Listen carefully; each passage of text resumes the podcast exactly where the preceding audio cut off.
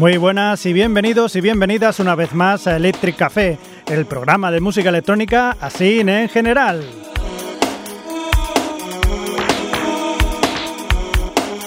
Hoy os traigo un programa que hacía tiempo que quería poner pero que nunca encontraba pues un pequeñito hueco para poder ponerlo. Esta escasa hora la vamos a dedicar a escuchar música instrumental, así en general. Por supuesto, electrónica, pero para ello vamos a viajar en el tiempo y vamos a escuchar ejemplos de cómo sonaba en los 70 y en los 80. Así que sin más, empezamos nuestro viaje lisérgico en el espacio y tiempo. Situémonos, es el año 1977. El cine y la cultura en general viven una época de liberación. En Estados Unidos dejan atrás el sueño americano y miran a las estrellas. La carrera espacial está en pleno auge. Al amparo de películas como 2001, Una Odisea en el Espacio, la serie B dedicada al espacio deja de ser algo minoritario. Se popularizan series como Star Trek, y en el 76 llega al cine una película que se convierte en un éxito total. Se trata de Star Wars, la guerra de las galaxias. El aspecto futurista encandila a multitud de jóvenes que encuentran en el sonido eléctrico una nueva forma de expresarse. Entre esas space operas también encontramos grupos como el francés Space, que dieron el campanazo con esta Magic Fly que estáis a punto de escuchar y que pertenece a su primer disco. Tanta fue su repercusión que recibieron gustosamente el encargo de hacer una serie de conciertos por la entonces impermeable Unión de Repúblicas Socialistas Soviéticas. No volvieron a repetir un éxito así, pero oye, ¿y lo bien que se lo pasaron?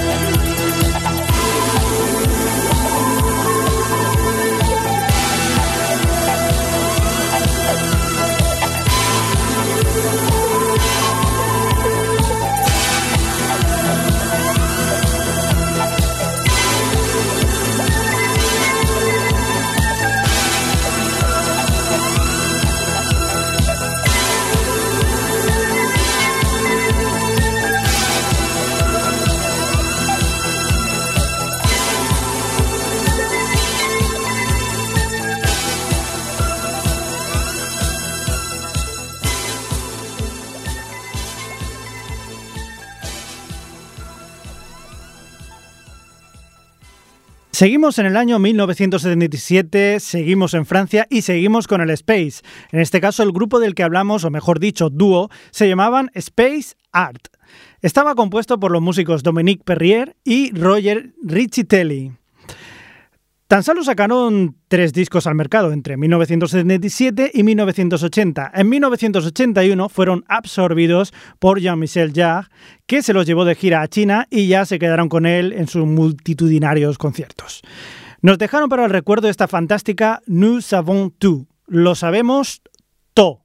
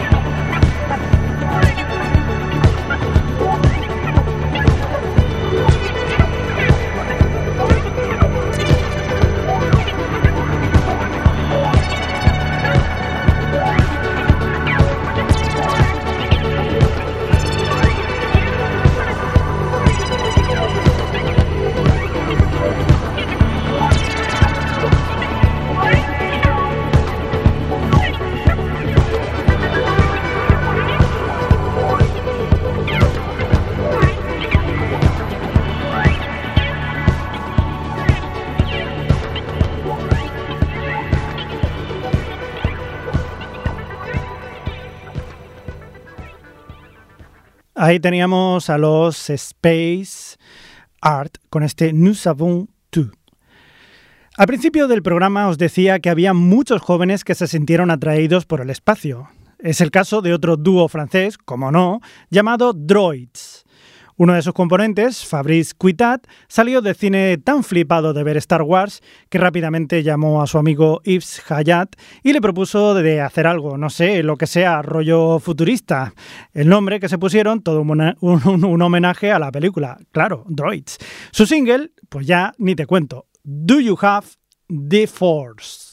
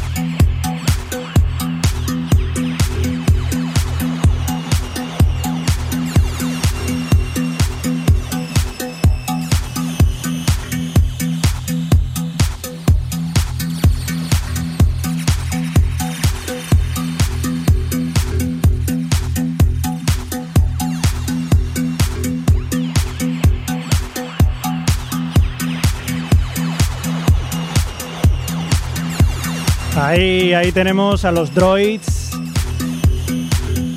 Y este The Force. Muy bien, seguimos, seguimos, seguimos. La industria del celuloide no está ajena al movimiento electrónico y decide incorporar, eh, decide incorporar estos sonidos a sus bandas sonoras. En el año 1978 se estrena una película llamada The Midnight Express, el expreso de medianoche, que generará mucha polémica por algunas de sus secuencias, algunas muy duras, otras por enseñar demasiada carne no muy bien aceptada por todos los públicos. Sea como sea, la banda sonora pertenecía a uno de los grandes de la música electrónica, así en general. Nos referimos al italiano Giorgio Moroder, que ya llevaba un tiempo en esto de la música, que decidió probar suerte en el mundo del cine. Dice, mira, voy a probarlo. También le fue, también le fue que de hecho ganó el Oscar a mejor banda sonora ese año, en el año 1978. Este Chase es una de esas canciones imprescindibles en el mundo de la música.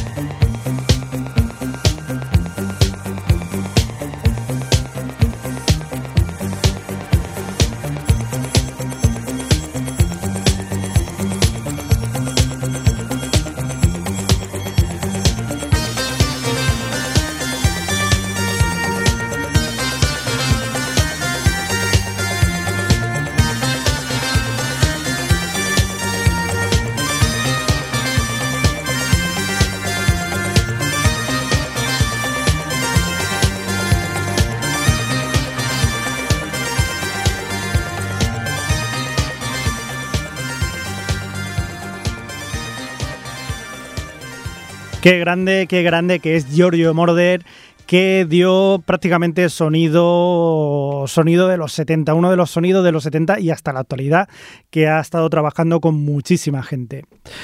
En fin, llegamos al final de los años 70, concretamente Estamos en el año 1979. Como ya habíamos dicho, el sonido electrónico había llegado para quedarse.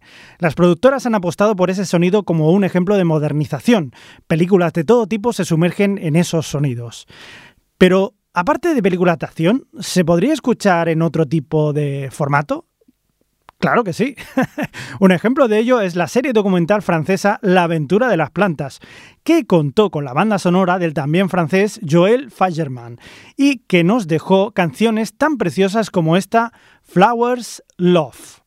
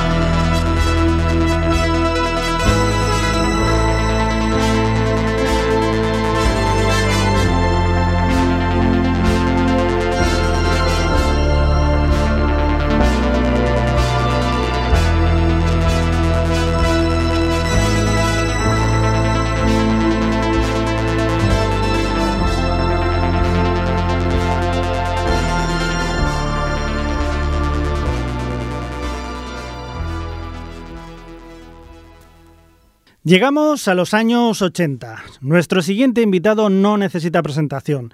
Se trata del griego más famoso de los últimos dos milenios. Nos referimos, como no, a Vangelis. En el año 1981 ganó el Oscar por la banda sonora de la película Carros de Fuego. Pero no vamos a pararnos en ese año, vamos a viajar uno más adelante, 1982. En España todo el mundo vibra con Naranjito y su Mundial de Fútbol, y se estrena una película que influenciará en el futuro de muchos otros jóvenes artistas, al igual que hiciera en su momento Star Wars. La película se llama Blade Runner.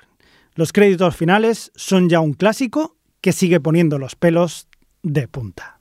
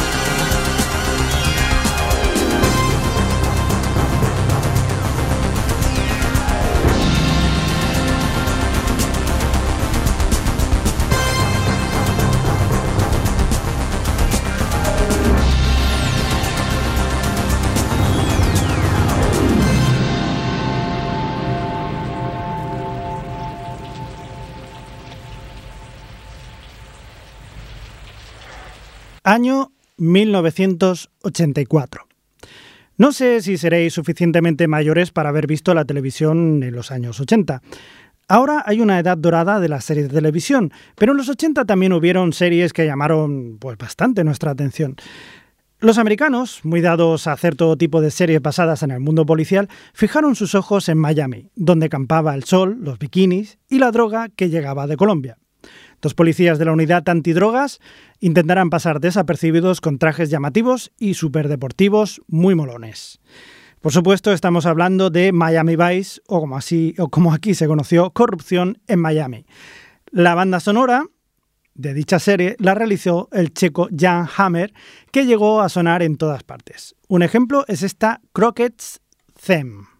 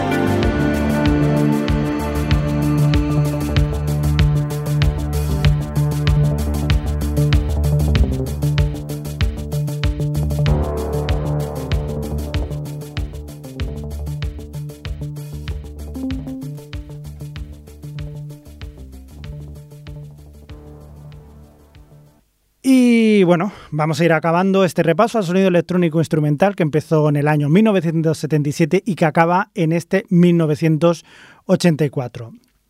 El artista que os traigo para acabar el programa de hoy es un viejo conocido, el francés Jean-Michel Jarre, que comenzó su carrera en 1976 con el ya mítico Oxygen. Podría haber elegido cualquiera de sus discos para dar una muestra de su sonido, pero me voy a quedar en este año, en 1984, porque es cuando sale al mercado Zuluk, un disco que, al igual que hicieron los, eh, por ejemplo, Art of Noise, está repleto de samplers, en una apuesta por actualizar su sonido. Zuluk no tuvo continuidad en el sonido de Jean-Michel Jarre y se quedó en una especie de rara avis que más de un fan considera el mejor de su carrera y más de otro no lo tiene en mucha estima. Aún así, sin duda que este Zulukuluji es una de sus canciones más eléctricas. Y sin más, pues nos vamos a ir yendo. Se despide quien ha estado aquí dando la vara con vosotros, Xavi Crespo, esperando que el beat os acompañe y que tengáis felices sueños eléctricos.